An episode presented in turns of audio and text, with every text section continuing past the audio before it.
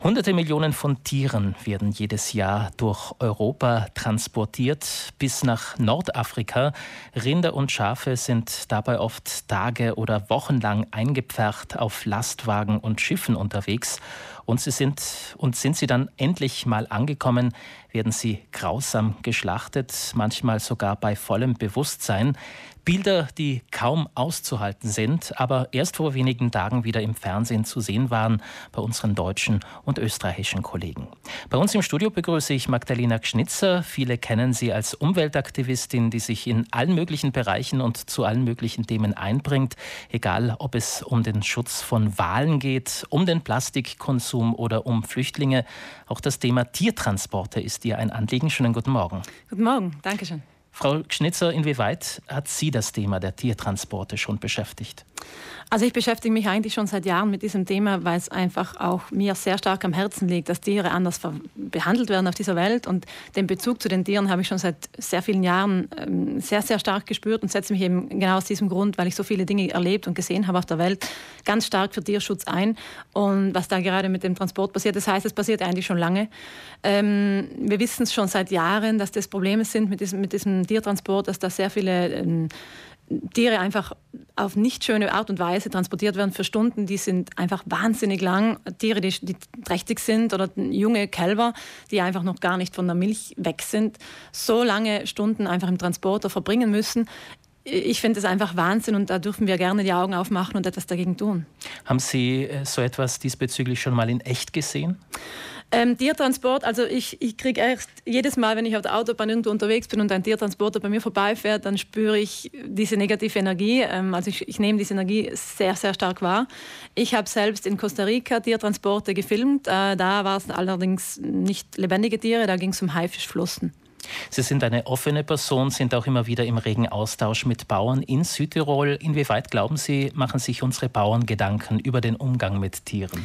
Ich glaube schon, dass im Grunde die meisten Bauern bei uns hier wirklich nicht wollen, dass ihre Tiere so behandelt werden. Ähm, ich denke aber leider ist es ganz oft so, dass es, und das ist nicht immer die Schuld von Bauern, ganz echt, dass es einfach viele Leute nicht wissen, wo das Tier dann am Ende wirklich landet und was dann noch passiert mit dem Tier. Man kann das nicht immer nachvollziehen, man kann nicht immer den Weg genau ähm, nachschauen und einfach nachfahren und wissen, wo am Ende das Tier von uns hier landet. Und aus dem Grund ist es für die Bauern auch sehr, sehr schwer, das auch mitzuverfolgen und wirklich dahinter zu schauen und 100 Prozent zu wissen, auch wo ihre Tiere am Ende dann ankommen. Also aus den Augen, aus dem Sinn. Ja, genau, leider. Mhm. Für das Wohl der Tiere ist ja eigentlich nicht nur der Bauer allein verantwortlich. Es braucht einen Gesetzgeber, der zu sorgen hat, dass Tiere sicher und unter guten Bedingungen an ihren Zielort gebracht werden. Sind die Vorschriften zu lasch? Wird zu wenig kontrolliert, vor allem über weitere Wege? Leider gibt es äh, ganz viele unterschiedliche Kontrollen in den verschiedenen Ländern. Das heißt, dass wir nicht eine einheitliche Regelung haben für Tiertransporte. Also es sind leider viele Länder, wo einfach entweder gar nicht kontrolliert wird oder wenig kontrolliert wird. Man kann es nicht immer nachvollziehen, wie es im anderen Land ist. Also die Kontrollen sind auf jeden Fall zu lasch. Da muss unbedingt was passieren. Es müssen aber auch einheitliche Gesetze ähm, erstellt werden, die überall einfach gleich sind. Und die Gesetze müssen unbedingt Tiertransporte über bestimmte Anzahl von Stunden unbedingt verbieten. Das ist also meine Meinung, ja. Das wird in Drittländern aber wahrscheinlich schwierig außerhalb der EU. Genau, also ich denke, eigentlich sollte man versuchen, Tiere gar nicht außerhalb der EU eben zu transportieren. Das wäre meine Empfehlung. Aber das, das, das leuchtet, glaube ich, auch eigentlich ein, dass man Tiere nicht sollte so weit transportieren, besonders lebendig, lebendige Tiere. Das heißt, wenn die Tiere lebendig sind, werden sie eben transportiert, weil es günstiger ist, als in Kühltransportern Tiere zu transportieren, wenn sie schon tot sind. Und das ist leider auch ein Problem dahinter.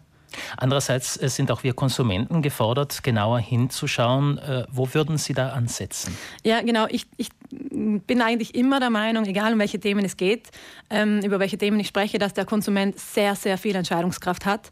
Die Politik macht am Ende Gesetze, die der Konsument auch mitbestimmt. Das heißt, wenn wir nicht äh, bestimmte Produkte kaufen, dann werden die auch nicht mehr hergestellt. Und da kann die Politik dann auch wirklich handeln, weil es wird keine Gesetze geben, die der Verbraucher absolut nicht unterstützt. Ähm, das muss von uns auch ausgehen. Das heißt, jeder von uns einen kann einen Unterschied machen. Wir können alle dahinter schauen. Wir können sagen, okay, wir kaufen keine Produkte mehr, die extrem billig sind, die von weit her kommen. Wir unterstützen die einheimischen Bauern. Wir kaufen von hier und wir verzichten dann halt auch hin und wieder zwischendurch mal auf etwas, das wir halt immer kaufen konnten, weil wir es uns leisten können. Also Verzicht ist von mir aus gesehen etwas vom Aller, Allerwichtigsten und ist eigentlich auch eine sehr coole Sache, weil wenn ich verzichten kann, heißt es auch, ich kann es mir leisten, Nein zu sagen.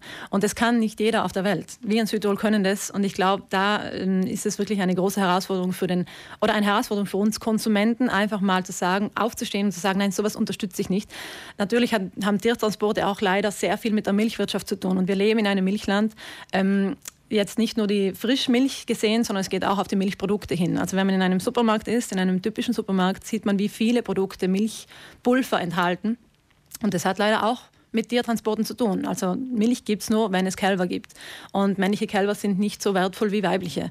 Die geben halt einfach keine Milch. Und ähm, die schickt man dann weit weg, um sie irgendwo anders zu mästen, um sie dann größer zu machen und dann Fleisch daraus zu machen. Also das eigene Konsumverhalten überdenken, das ist das eine. Inwieweit kann jeder von uns etwas gegen diese schrecklichen länderübergreifenden Tiertransporte tun, die womöglich auch über unsere Brennerautobahn erfolgen, aber auch gegen diese äh, schrecklichen Schlachtungen in Drittländern außerhalb der EU, wie etwa in Libanon?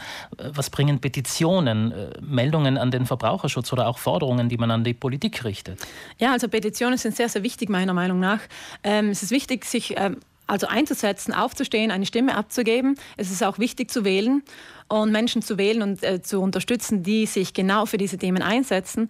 Sehr, sehr wichtig. Aber noch viel wichtiger von mir aus gesehen ist es immer wieder auf unseren Konsum zu schauen. Also wir können mit unserem Konsum am meisten ändern. Das ist wirklich so meine Meinung. Das heißt, es muss aber alles ein Zusammenspiel sein. Wir müssen äh, in der Politik, in der Wirtschaft und als Konsumenten eine gemeinsame, einen gemeinsamen Weg finden in eine bessere Zukunft, um das nicht zu unterstützen, dass solche Dinge weiterhin passieren. Also gegen schreckliche Tiertransporte kann jeder etwas tun, auch wir Konsumenten, indem wir uns die Frage stellen, wie oft Fleisch auf den Tisch kommen soll und wenn ja, woher das Fleisch dann kommt und wie viel es dann kosten darf. Auf jeden Fall gerne etwas mehr. Magdalena Schnitzer, vielen Dank für diese Gedankengänge. Dankeschön.